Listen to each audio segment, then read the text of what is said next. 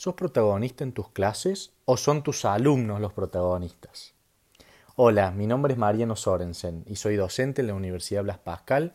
Vengo a contarte por qué el podcast es una herramienta altamente efectiva para que tus alumnos cobren protagonismo en el ámbito educativo. El podcast se divide en la palabra pod, que viene de iPod, por su posibilidad de verlo en cualquier momento y en cualquier dispositivo. Y cast por la palabra broadcast, por la posibilidad de volverse altamente viral.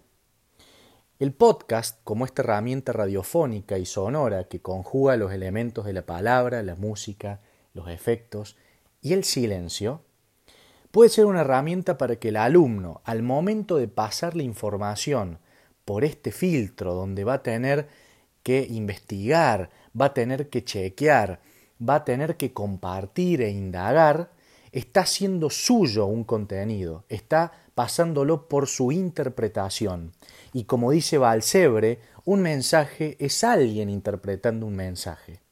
Entonces, la posibilidad de darle al alumno de que investigue, de que pueda a través de su impronta compartir el conocimiento, va a hacer que sea cada vez más protagonista. Porque no hay que olvidar que no solamente el podcast define y comparte un conocimiento, sino que lo construye.